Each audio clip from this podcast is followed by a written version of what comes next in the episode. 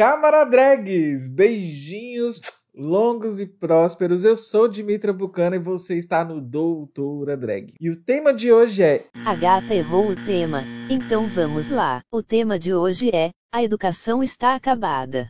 Doutora Drag! Se você chegou até aqui, você está no Doutora Drag. Não se esqueça de se inscrever no canal, deixar seu like. E aí, você pode curtir, compartilhar esse vídeo, você pode nos marcar nas suas redes, você pode também nos apoiar em apoia.se barra doutora drag, Pix, que é doutoradrag.gmail, PicPay, que é Dimitra Vulcana, e aí você vai entender que a gente tá aqui no canal, a gente tem grupo de estudos, a gente tem podcast, enfim, ajuda a gata a ajudar a galera a entender os paranauês que a gente está conversando aqui no nosso canal, ok? Dito isso, vamos ao nosso tema de hoje. Para quem não te conhece, Paula, quem é você na fila do pão? Gente, eu sou uma operária de educação na escola prisão de regime semiaberto para os filhos da classe trabalhadora e povo pobre, que é, infelizmente, a escola pública nesse país. E aí, por ter esse corre de movimento social, de moradia, né? Minha família, minha avó nasceu aqui na Brasilândia, né? Fazia muito movimento mesmo doméstico, retirante nordestino. Eu comecei na militância assim. Depois de muita vida militante, muita mesmo, a minha história é longa, comecei com 12 anos filiada interna no Partido dos Trabalhadores, o rolê é louco aqui. Eu depois saí, fui para outros lugares, vivi a vida, é, fui chamada a compor, a, a ser codeputada do mandato coletivo da Mandato Ativista. E hoje estou codeputada estadual aqui na Assembleia Legislativa do Estado de São Paulo. Sou vegana, defendo a causa animal de uma perspectiva revolucionária, né, que o interesse dos animais não humanos é objetivamente anticapitalista, não tem nada mais anticapitalista do que um bicho que quer viver, e a gente é bicho também e é domesticado pelo sistema. Então, eu estou nessa luta aqui e vim falar com essa maravilhosa, gente. Eu acho tão linda as pessoas montadas, você não tem noção. A minha mãe queria que eu fosse assim, ela não conseguiu. Enfim, olha, Paula é uma maravilhosa, co-deputada, e a gente está para falar aqui sobre um tema que ele é espinhoso e ele vai reverberar por muitos anos, assim como a gente já sente os sinais, né? Sente não, né? A gente vive os sinais do que foi a neoliberalização que se iniciou nos anos 70 e transformar a educação numa mercadoria, agora estamos vivendo numa nova reinvenção extremamente absurda, estapafúrdia do capitalismo, de tentar trazer a educação para uma lógica totalmente assim é, distópica até, sabe? Eu acho que, que, estamos vivendo tempos que já não era bom, né? O que a gente, a gente tinha tanta crítica à educação, tinha tanta coisa a ser construída ainda, tantos avanços que já aconteceram e a gente vê mais retrocesso em cima de retrocesso. E parece que no Brasil assim o 7 a 1 ele vai se repetindo todo, todos os dias. É, estamos aí na periferia do capitalismo existe um mercado emergente. É tudo é dinheiro tudo é mercadoria. E aí hoje nós separamos três temas para a gente poder conversar com vocês e a Paula que vai vai conduzir isso aqui maravilhosamente bem porque ela está é, com o perdão da palavra aí para a audiência, mas putaça mesmo com, com, com tudo que está acontecendo, né? Pistola, porque como que a gente é, faz educação, critica educação, produz educação, vive de educação e a gente vê é, um adoecimento geral, tanto da, da, da dos, dos, trabalhadores quanto dos alunos que às vezes se desconectam desse tipo de ensino que, tá, que não se conecta com a realidade material e concreta de cada um. Então, dito isso, nós separamos três temas é, escola cívico-militar, porque a gente está vendo que o buraco está ficando cada vez mais embaixo, as coisas estão ficando extremamente complicadas. É, nós também queremos falar um pouquinho sobre a reforma do ensino médio e dar uma pincelada no bolsolão do MEC, porque não tem como nessa semana a gente não falar é, dos rumos que estão sendo negociados em salas fechadas da educação. Já bastava os vídeos que eu já, que eu já fiz sobre despolitização, com com a, o artigo da Marina Velar sobre é, essas fundações né, que vão representando a sociedade civil, agora temos aí também os pastores negociando os rumos da educação. Então, é, vamos começar pela reforma do ensino médio, porque eu acho que é o desafio para a gente sintetizar isso aqui hoje, né? Bora lá, bora lá.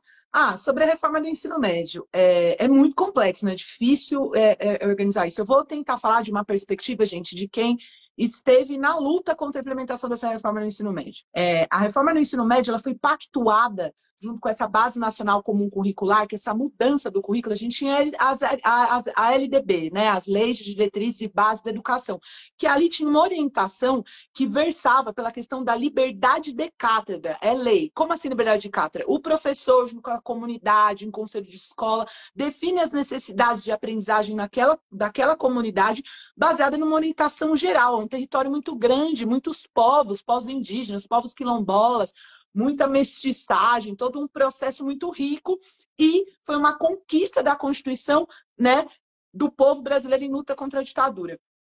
Durante o governo, inclusive ainda no governo Dilma, né, teve um momento que o Haddad era o ministro da Educação, rolou a entrada com bota e tudo de todas essas instituições que você citou aí, Dimitra, todos pela educação, né? Fundação Unibanco e tal, essa galera do bem que quer pensar a educação para o seu bolso, para os seus negócios. Na época eu estava na escola e teve uma discussão, o MEC chegou e falou: queremos escutar os professores. Aí tinha logo. O documento que o MEC mandava para a escola tinha o logo do Todos pela Educação. Eu fiz exercício pedagógico. Falei, galera, vamos abrir aqui o site de Todos pela Educação, vamos ver quem está aí. Globo, Fundação Itaú Unibanco, Editora Saraiva, é todo um bando de capitalista que ganha recurso público para transformar a educação. E qual que é o sentido de tudo isso até o final? O mais importante é como eles estão implementando no Brasil uma divisão de classe no acesso à educação. Uma divisão de classe social. Eles dizem que a classe trabalhadora brasileira não dá conta de é, exercer o trabalho que eles querem. Eu, enquanto professora da rede pública, escutei da, dire... da dirigente de ensino aqui do PSDB, do governo Dória, informação de professores. Um aluno ele ia trabalhar no McDonald's ele não conseguia ter as habilidades e as competências relacionadas ao trabalho do McDonald's. Por exemplo, em inglês ele não conseguia ler, tinha um fogão lá que precisava ler é, um manual de instrução com coisas simples em inglês. Então, era isso que a gente tinha que ensinar para eles, como ler um manual de instrução para abrir um fogão em inglês. E eles transformaram essa necessidade da burguesia, porque o Brasil é um país que vive de commodity, não precisa da mão de obra muito bem formada, em um programa nacional de educação. Enfiaram goela abaixo dos movimentos sociais, da classe trabalhadora, do povo pobre, e hoje, agora, ele significa que os estudantes da escola pública não estão tendo acesso ao ensino científico. Estão ficando largados na escola, nas redes sociais ali, com uma internet que mal pega naquele lugar, e assim, aí eles chegam nos alunos, eh, os professores contam, né, que eles chavecam os alunos falam assim, olha, vocês vão escolher é, aqui tem as matérias eletivas para você escolher. E aí o aluno escolhe a matéria, ah, a gente vai criar, a gente vai criar um festival na escola, a gente vai criar um sarau. Ótimo esse tipo de coisa. Só que não pode ser em detrimento das disciplinas científicas. É um governo, e não é só o governo Bolsonaro anticientífico, é uma linha da direita unificada em conluio com setores da esquerda, objetivamente, na prática foi isso, porque foi no governo Haddad que essa galera se criou, para impedir acesso a conhecimento. Falo sem parar, mas só para dizer que a gente vê que o Bolsonaro, a gente reclama, o Bolsonaro é anticientífico, o Bolsonaro é, não deixa a ciência de se desenvolver. Ótimo, galera. O Bolsonaro implementa o programa real e concreto, sem maquiagem, sem dourar pílula, que é o programa da burguesia. Ele implementa esse programa, mas outros setores implementam ele de uma forma doce, delicada, sofisticada, e que a gente acaba nem percebendo, entendeu? Está acontecendo. É isso que está acontecendo com essa reforma do ensino médio. É uma loucura é, essa reforma. Eu lembro do, do texto do Fernando Cássio é, explicando, né? Ele é, neste texto ele vai desenhando o ambiente escolar como está instaurado de, desta maneira: alunos sonolentos, é, alunos que estão ali dormindo ou mexendo no celular, alunos que inclusive é, estão vivendo um telecurso de certa forma e que isso ainda faz com que eles aprendam a burlar o sistema no sentido de é, usar a televisão para outras coisas. Então acaba que o direito até de reclamar que a escola é chata, eles não estão nem isso eles estão usando porque não não tem a interação humana para poder ter essa revolta do aluno. E até essa revolta ela seria mais legítima do que é, se revoltar com uma televisão. E ele faz uma alusão sobre até o processo de emburrecimento e de uma imagem que existia é, nos anos 80, nos anos 70, não lembro, 90, que é a televisão e a, a, uma pessoa e a cara da pessoa é a televisão. E bem, estamos vendo isso e eu acredito que a pandemia ela trouxe uma normalização de um ensino nesses, moldes, assim, de que é isso que está posto, é isso que funciona, e isso faz com que haja até mais precarização e faz com que nós não possamos, por exemplo, reivindicar salários melhores, né? Exatamente. Essa questão do salário tem a ver com as condições de trabalho, né? Como professor, o que, que a gente percebe? Junto com essa reforma do ensino médio, o que a gente vê na escola pública, a gente é um controle cada vez maior. Lembra que eu falei da Constituinte, da, né, da liberdade de cátedra? Acabou isso hoje na escola pública, pelo menos aqui no estado de São Paulo. É um controle cada vez maior de tudo que o professor faz, relacionado ao que eu disse antes, dessas competências e habilidades. Então, eles falam: olha, você tem que dar uma aula que seja competência 8 e habilidade 10, escrever no manual cada aluno se ele alcançou ou não aquela competência, aquela habilidade, mas na prática você não tem nem tempo para pensar nesses alunos, eles eram um número. Quando eu ainda estava antes de sair de licença para trabalhar no mandato, o governo mandava uma provinha para as escolas para testar as competências e habilidades dos alunos, para poder controlar o que, que a gente ia dar para eles em sala. E era muito doido. Porque no horário de planejamento meu, o que, eu tinha que fazer? Pegar a provinha, sentar na frente do computador e digitar questão por questão, aluno por aluno. Então, Nossa, o João. É um trabalho enorme. Para quem não é tem noção, gente, a gente tem várias turmas, isso é muito. É, é, é você multiplicar um trabalho por 400 que a gente está falando aqui, né? Não é uma, uma coisa uma burrice. Aí eu digitava prova por prova. Aí, João, aí, aí eu lá no sistema, João, 1A, 2C, 3D, para ele calcular naturalmente. Então, assim, qual, qual que era o meu tempo para encarar o João, a Maria, a Ana como ser humano? Não existe isso hoje na rede pública estadual. Você tem que fazer 500 documentos. Olha o que está acontecendo agora. Isso está super ligado, porque eles estão tentando transformar o professor em um operário. Quando eu comecei a minha fala dizendo que eu era operária da educação, porque o trabalho de professor é um trabalho intelectual. Você é professora, você sabe. Ah, o professor já é proletário, tá, mas está transformando em operário, trabalho alienado, que você nem pensa, você só dá o que está ali no caderno, na apostila. Uma coisa que o Dória fez agora, na escola tem uma perseguição que é assim, você está no, no, horário de trabalho coletivo, que você devia conversar com os outros professores para criar projeto, para pensar nisso. Aí você tem que ver um vídeo na sua tela, do seu celular, do seu computador, e as direções estão ameaçando os professores dizendo assim: se você não vê, você vai levar falta. Então você Nossa. tem que. Tá sim.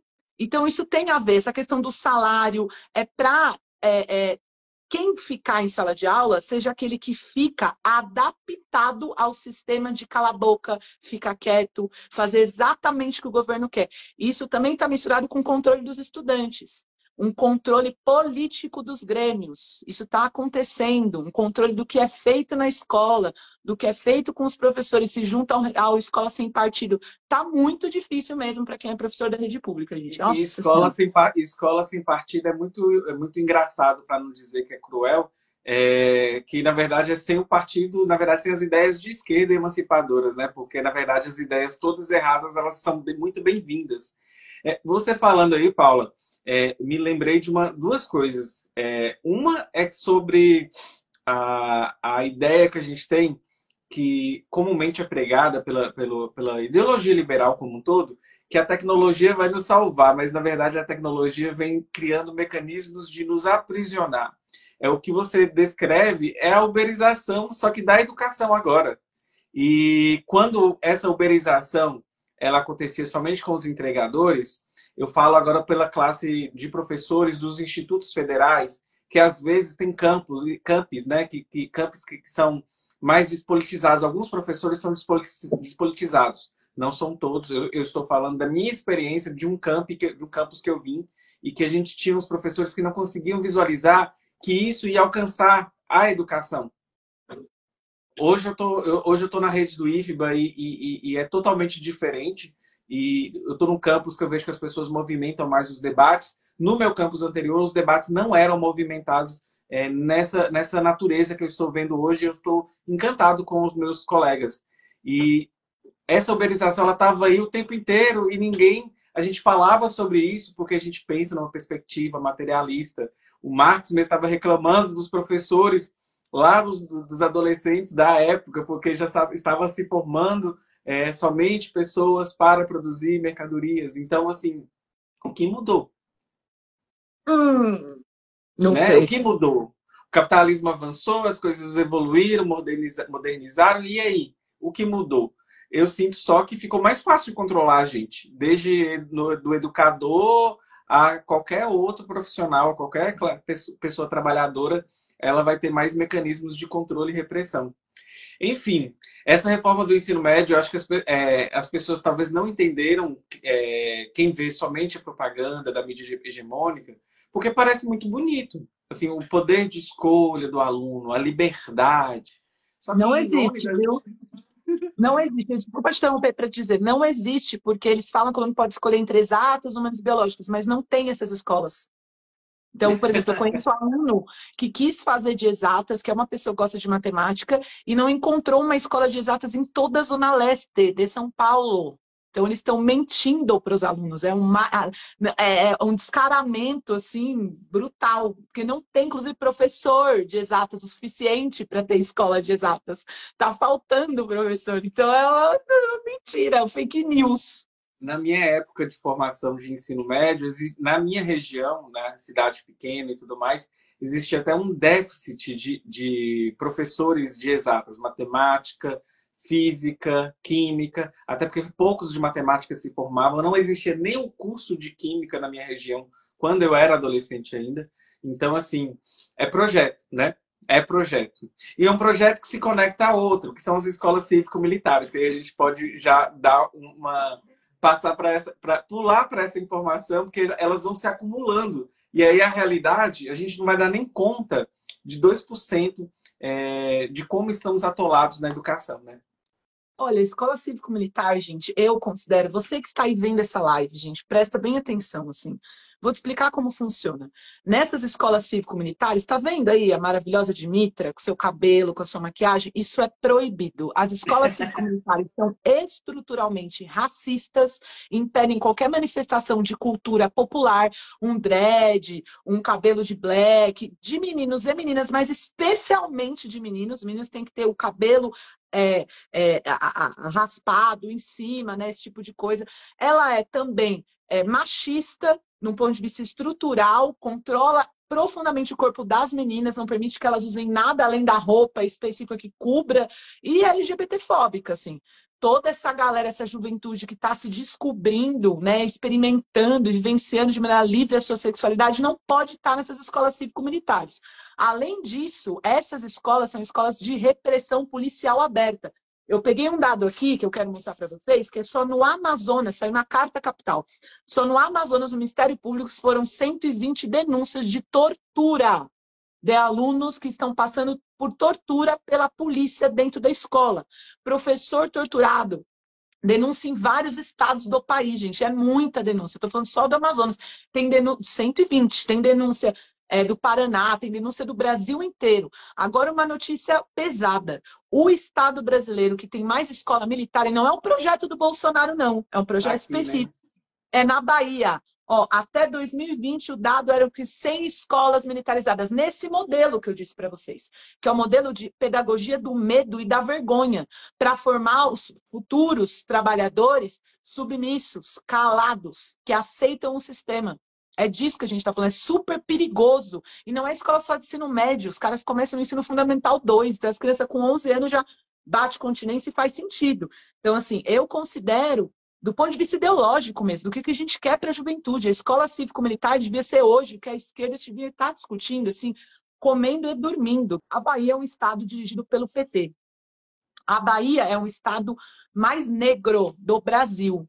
E a Bahia hoje é o estado com mais escolas cívico-militares. Na Bahia, os colégios da Polícia Militar, assim que são chamados, não permitem a expressão da livre é, liberdade do black, da, da sua expressão como povo preto. Aí alguém perguntou assim: por que lá isso acontece? Porque o racismo é estrutural. Porque a polícia surgiu no Brasil, oficialmente, se procurar os documentos, para caçar escravizados fugidos. E ela ainda cumpre esse papel. E como polícia, para educar a classe trabalhadora preta da Bahia, óbvio que a Bahia é o lugar ideal para ter a maioria das escolas. Sem escolas militares hoje, tem na Bahia até 2021, e no Brasil inteiro o Bolsonaro quer aplicar 216. Então, assim, a Bahia está quase chegando no Bolsonaro. É, e, e, você falando aí das escolas cívico-militares e, e, da inexistência de qual, quaisquer vivências dissidentes, É, eu conheço pessoas que já estudaram e, assim, essas pessoas todas passaram por, por sofrimento mental maior do que eu, por exemplo, uma bicha gorda na escola e tudo mais. Tem todo um sofrimento e todo um estigma de bullying que essas pessoas lá, assim, é, é em escala vezes 3, vezes 10, ou elevado ao quadrado. É, é uma coisa muito é, distópica mesmo. E você falando isso, Paula, é, eu lembro do Jones Manuel, para não falar muito, assim, para não atrapalhar o processo, porque eu sei que ele existe um processo contra o Estado da Bahia. Ele, ele trabalhou aqui na Bahia, eu acho que era em Juazeiro, salvo me engano, e ele trabalhou na escola militar. E aí você já, o resto de você já sabe, né? Um rapaz negro, marxista. Então, não precisamos nem pensar muito do que pode ter acontecido, que ele nem publiciza, eu acho que nem pode publicizar, mas enfim, né? E, e é, este é o, o, o, uma, o espaço que não é para nós, inclusive, estarmos lá. Então, é, não há espaço para a discordância, a criticidade, e, e você falando aí do governo do PT né, na Bahia, é, não só isso, né, existem uma série de reclamações que vêm sendo feitas na militância, na internet, né, sobretudo de, do PSOL, do PCB, é, da UP, de outros partidos que estão de olho e vendo, vendo coisas que estão acontecendo que não deveriam acontecer num governo de esquerda, sabe? É, tem também aquele pastor, né, o pastor Isidório? Sim, sim. Então, aqui, aqui na Bahia a gente está tá recheado de, de, de, de prêmios, né? Agora, é um lugar de muita luta, viu? Nunca cheguei no lugar tão onde as pessoas são muito politizadas e, e, e o baiano, é, ele, ele, ele se diverte, ele é trabalhador, mas ele também está ali é, com um nível de criticidade extremamente maravilhoso em relação à realidade que é está acontecendo. Então, é, a gente queria deixar para vocês aí um alerta do, do que, que vem acontecendo, porque é, é um projeto que vai se juntando.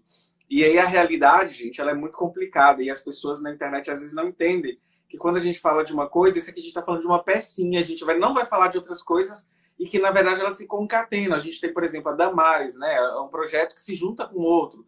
Desde falar que meninos usam. É, eu ia falar meninos usam rosa porque minha peruca tá rosa aqui. Meninos usam azul e mulheres, meninos usam rosa, né?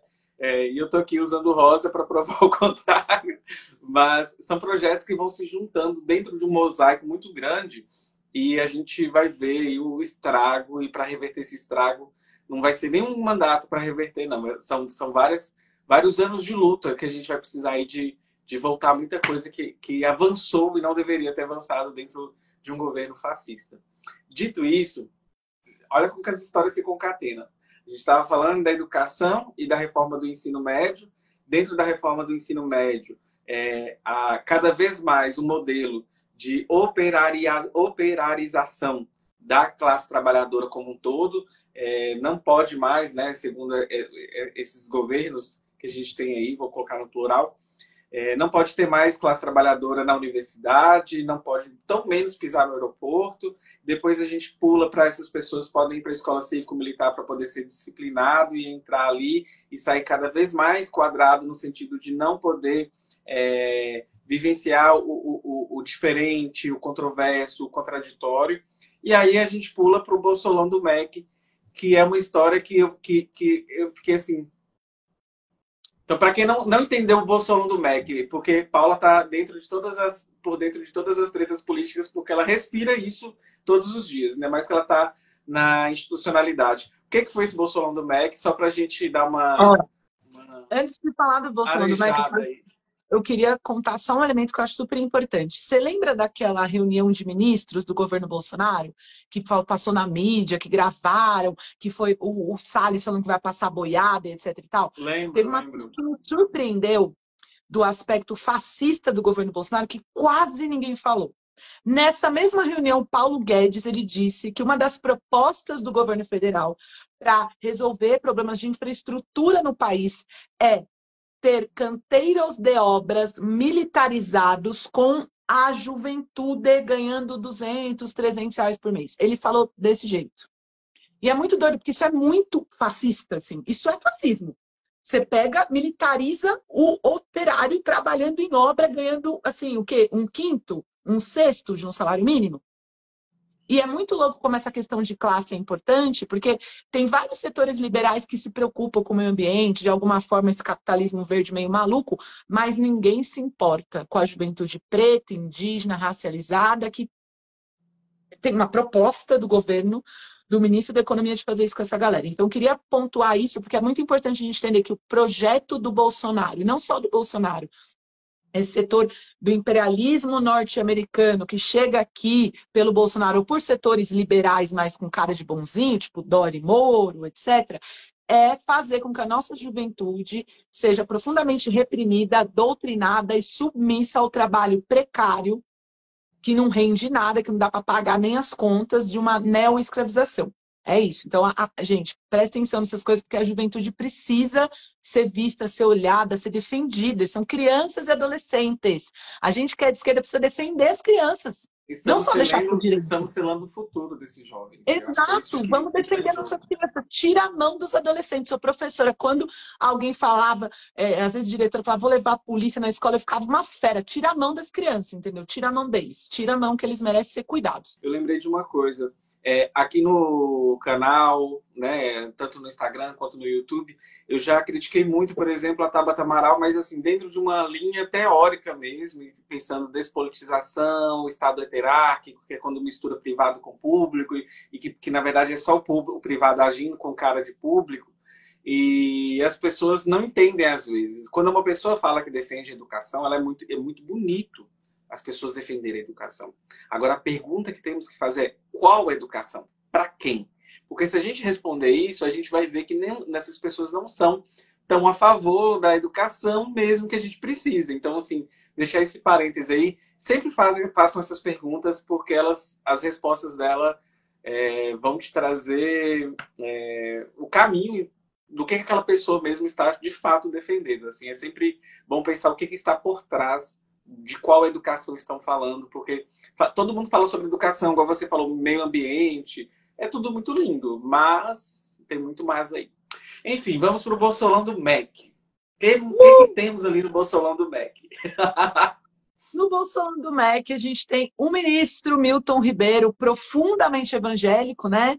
Mas é muito doido, porque ele é da igreja presbiteriana, não é da Assembleia de Deus, porque quem banca o Bolsonaro é também a galera da Mundial, Malafaia Assembleia de Deus, né? Esse ministro, ele é um ministro que tem avançado nesse controle ideológico dentro do MEC. Mas mesmo assim, existe um racha dentre a galera evangélica, né? Tem um setor evangélico que queria um ministro mais duro ainda ideologicamente, porque teve aquelas treta lá do Enem. evangélico? Teve uma treta lá do Enem e o Bolsonaro teve que dar um passinho para trás e colocar o ministro da Educação nas tretas enormes que deu, todo mundo sabe, a prova de IADA mal feita, a gráfica, a prova aberta, o governo tentando intervir, e isso deu uma crise interna entre os técnicos do MEC. O Bolsonaro tentou achar um ministro meio evangélico, mas que fosse um pouco mais técnico. Arrumou esse Milton Ribeiro. Então tem uma crise interna. Por que, que eu estou dizendo isso? Porque eu não há. Foi liberado um áudio, né? Aí, começa por aí. Quando é liberado um áudio, tem que escutar o conteúdo do áudio, mas eu, como professora de português, digo assim: da onde veio esse áudio? Entendeu? Você tem que olhar o contexto, porque o contexto vai determinar, inclusive, o conteúdo e você desenvolver esse processo. Quem liberou esse áudio? Por que, que liberou esse áudio? Né? Esse áudio é interno, da galera do Bolsonaro.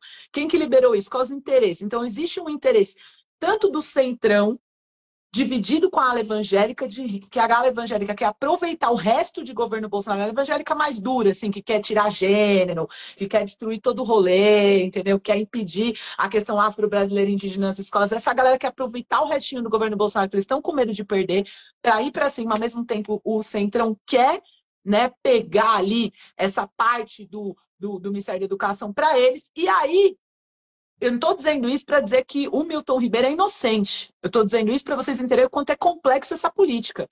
Porque o que não deve faltar é áudio mostrando corrupção dentro desse governo. Não deve faltar. Mas o áudio que a gente ouviu, ele mostra que o ministro diz que vai primeiro garantir dinheiro para as escolas que mais precisam e depois para as escolas indicadas pelo pastor. E é muito doido que esse pastor da Assembleia de Deus, o Ayrton Moura e o Gilmar Santos, é de um setor da Assembleia de Deus, porque tem vários rachas lá entre eles. Ele é um pastor amigaço do Bolsonaro, tem várias fotos dele do Bolsonaro falando bem, ele e o Bolsonaro se abraçando, parceiraço. E ainda surgiu uma denúncia de um prefeito de Luiz Domingues do Maranhão, o cara é do PSDB, ó que doido, não é nem de esquerda, é do PSDB, que disse que esse mesmo pastor pediu um quilo de barra de ouro para garantir a verba chegar lá naquela região.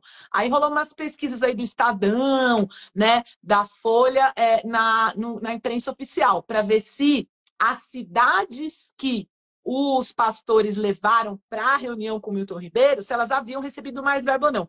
O que eles descobriram é que elas receberam verba mais rápido e mais dinheiro do que cidades maiores na mesma região ali no Nordeste. Então, é isso que a gente vê. O governo Bolsonaro é tão corrupto, tão corrupto, que está junto com o Centrão, como todos os governos que eram antes. Só quero dar um detalhe.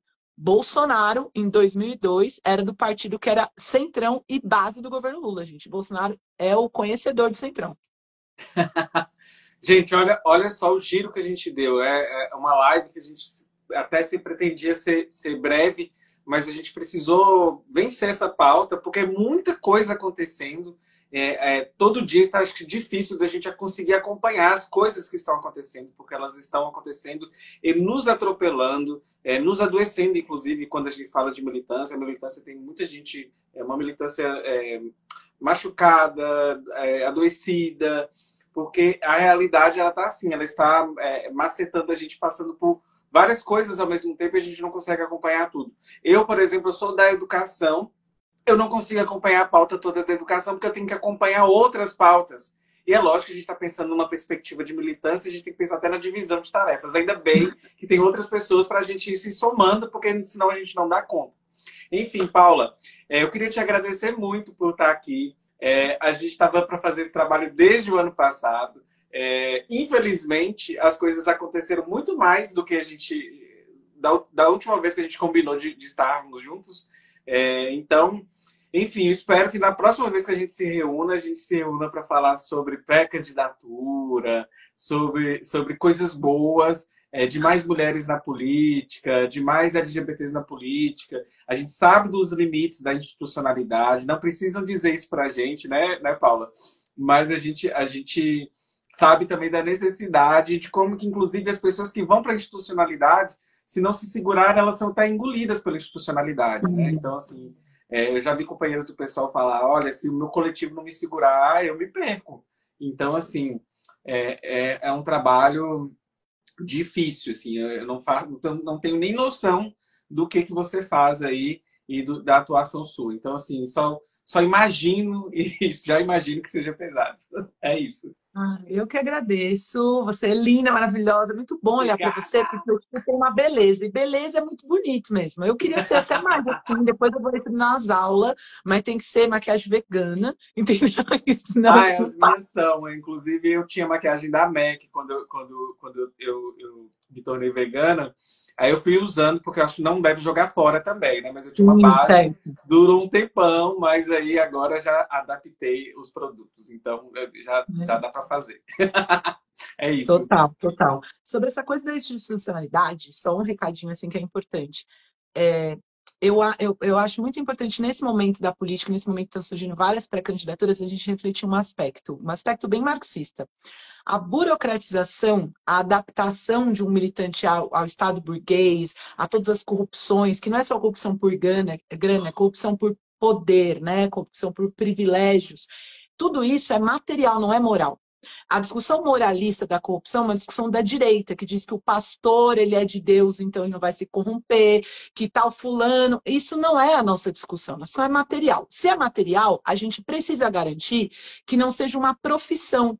E eu confesso que eu acho muito complicado é mesmo com figuras que eu tenho total assim é, respeito pelos trabalhos que elas têm, de a gente ficar virando político profissional, entendeu? Eu acho que a gente tem que ter maneiras de controlar. As pessoas têm que ficar quatro anos, voltar para casa, fazer outro rolê. A gente tem que controlar as nossas figuras públicas. É assim que a gente vai evitar eu, como é, é, filiado ao PSOL, aconteceu o PSOL que aconteceu com o PT, ou aconteceu o que aconteceu com vários partidos mundiais da classe trabalhadora que se tornaram Estado, regime, sistema, e a gente ainda está no capitalismo. Como eu quero que isso acabe, as nossas figuras públicas, as nossas lideranças, as pessoas que estão em cargos de poder, não pode ser profissão. Tem que voltar para casa. E esse é um elemento que eu super defendo, eu estou trazendo isso para as pessoas refletirem, porque eu acho importante. É, para além disso, eu quero agradecer. Você é linda, maravilhosa. Obrigada! Maravilhosa. Mamãe vai querer que você fique minha amiga para me maquiar.